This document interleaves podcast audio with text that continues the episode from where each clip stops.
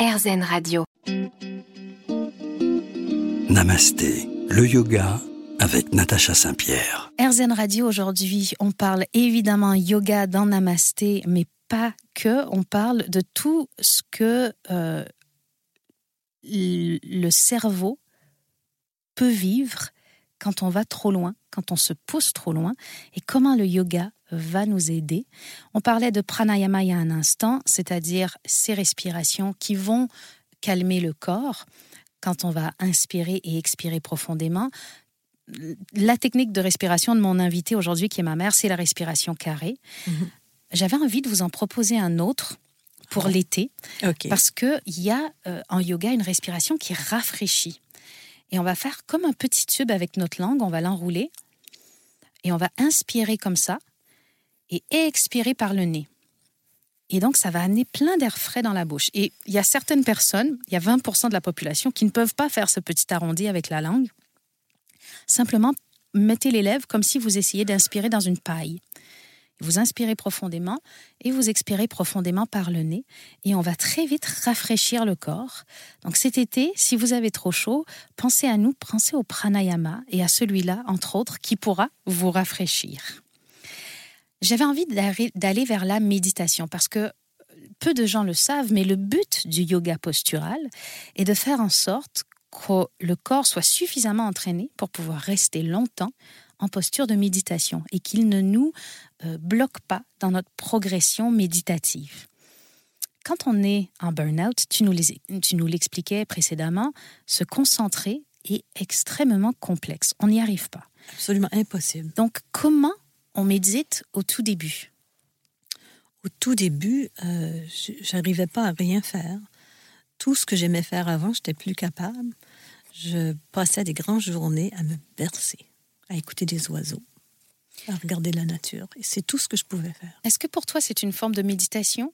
Oui, tout à fait.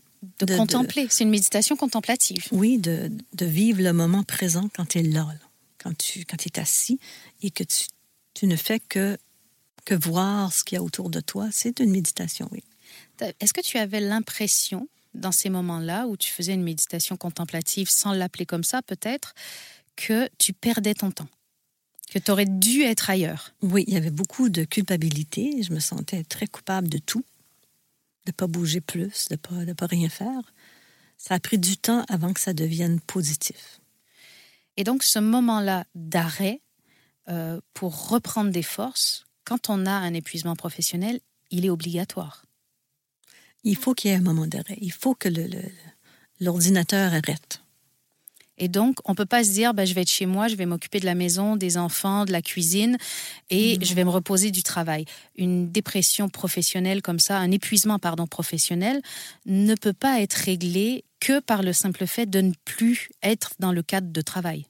Non, une dépression, on va la, on va la traiter avec un antidépresseur et après 6, 12 semaines max, tu redeviens fonctionnel. Un, un burn-out, j'ai été trois ans où j'étais très lente, je marchais lentement. Tout ce que je faisais, c'était lent. Ça m'a pris trois ans à reprendre mon rythme d'avant. C'est comme si ton, ton moteur personnel avait fonctionné au ralenti. Oui, pendant trois ans. Pendant trois ans. Et ça, tu n'y pouvais rien. Et aucun médicament ne pouvait réparer ça. Non, j'étais, je me disais, bah, je dois être vieille. C'est parce que je suis vieille. Et la seule chose qui, toi, en tout cas, t'a permis, puisque euh, dans cette émission, évidemment, ce sont des expériences personnelles à chaque fois, ce que toi t'a permis d'avancer, c'est de faire du yoga et de comprendre à travers le yoga ce que traversait ton cerveau. Tout à fait. Le fait de comprendre que c'était un mécanisme au cerveau qui s'était qui s'était bloqué plutôt, ça m'a enlevé la culpabilité. Ça m'a permis de, de, me dire, OK, je prends soin de moi, puis on verra, au jour le jour. Et ça, prendre soin de soi, aujourd'hui, on voit ça souvent comme quelque chose de très égoïste. Tout à fait, mais j'avais la chance d'être... J'ai dû prendre ma retraite finalement. Et puis, j'avais plus d'enfants à la maison, mon mari travaillait toujours. J'avais beaucoup de temps pour moi du temps seul? Tu avais besoin de te ressourcer seul ou tu pouvais être en groupe? Oh non, non, j'avais besoin d'être seule. Les foules, j'étais pas capable. Ou il y avait trop de bruit, trop de gens, euh, j'étais pas capable. Il fallait que je sois seule dans la tranquillité. Pas de radio, pas rien. Il fallait que je sois tranquille. Restez avec nous, on parle encore de yoga sur RZN Radio dans un instant.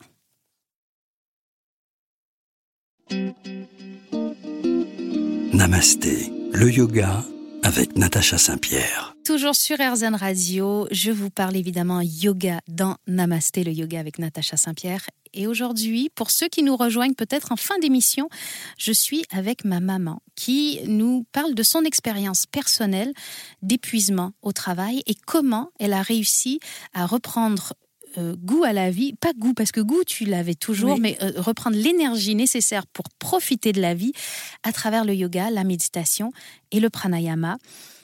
Alors ta technique de méditation à toi, qu'est-ce que c'est? Comment tu médites?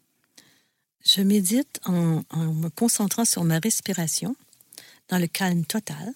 Et puis, au début, je me disais, mais je serais jamais capable de méditer. Mon, mon cerveau se promène partout. Mais c'est pas grave je reviens à ma respiration. Puis je pense que je serai jamais capable de me concentrer que sur ma respiration parce que tu n'arrêtes pas un cerveau de fonctionner. Quand Non, non, non. Et ça fonctionne. Ben, en fait, tu, tu, le décris très bien et c'est ce qu'on apprend dans les, dans les cours de méditation quand on est professeur de yoga. Notre cerveau euh, va nous envoyer des petites pensées euh, de temps en temps quand on est concentré sur notre respiration. Et au début, ça peut être toutes les 15 secondes. Et c'est pas grave, on dit OK, ah j'ai une pensée, je reviens à ma respiration. Et plus on va s'entraîner, plus les pensées qui viennent nous déranger comme ça vont venir peut-être aux 30 secondes, puis à toutes les minutes, puis toutes les 5 minutes. Et plus on va s'entraîner, plus on aura des longs laps de temps où le cerveau sera capable de rester fixé sur une seule chose, dont entre autres la respiration. Et c'est pendant ces laps de temps-là que la méditation est bénéfique. Alors, si vous faites plein de petits laps de 30 secondes, ce sera aussi bénéfique qu'un grand 5 minutes. Donc, même au mm. tout début, la méditation est bénéfique déjà juste pour euh, prendre le temps de s'arrêter et d'être dans le moment présent. Être dans le moment présent quand on est une femme qui a des enfants qui travaillent, est-ce que c'est complexe? C'est complexe, mais c'est possible.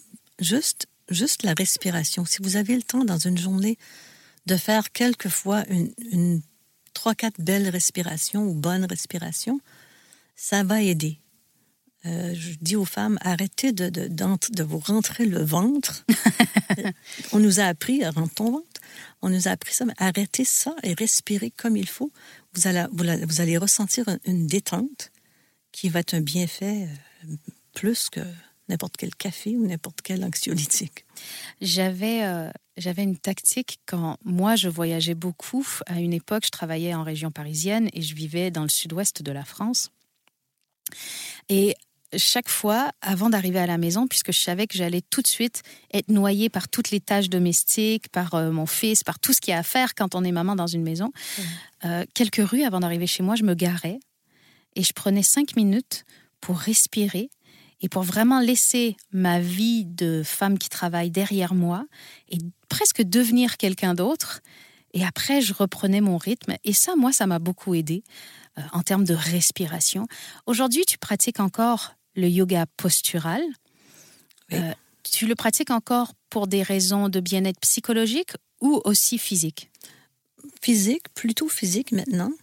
Mais ça aide les deux, mais plutôt physique parce que je veux garder ma masse musculaire, parce que je veux maintenir un, équilibre pour vieillir en santé. C'est formidable. Et je témoigne pour tous ceux qui sont sur les ondes que ma mère est en grande santé. Tu marches d'ailleurs beaucoup. Je marche 35 euh, à 40 km par semaine. La marche là, est aussi, une méditation. Hein. Oh oui, oh oui. On parle beaucoup de la marche méditative. Euh, tu contemples la nature, tu es avec toi-même. Mhm. Tu peux pas faire autre chose quand tu marches? Non. Est-ce que euh, tu utilises ton téléphone portable, par exemple, quand tu vas marcher comme ça? Est-ce que tu le laisses caché? je, je, le laisse à la maison. Pour vraiment pas être tenté? Je j'en ai, pas besoin. J'ai pas envie de l'avoir. Aujourd'hui, on a beaucoup de mal à laisser notre téléphone de côté, ne serait-ce que pour 30 minutes. On, mm. a ce besoin d'être joignable tout le temps. Est-ce que tu penses que c'est une bonne idée? Non. Il faut de temps en temps être injoignable pour pouvoir prendre soin de soi. Il faut de temps en temps le fermer. Et prendre soin de soi. Exactement. Bah, je suis contente de voir qu'aujourd'hui, tu es en grande forme, Mhm. que tu as réussi à traverser tout cet épisode d'épuisement professionnel.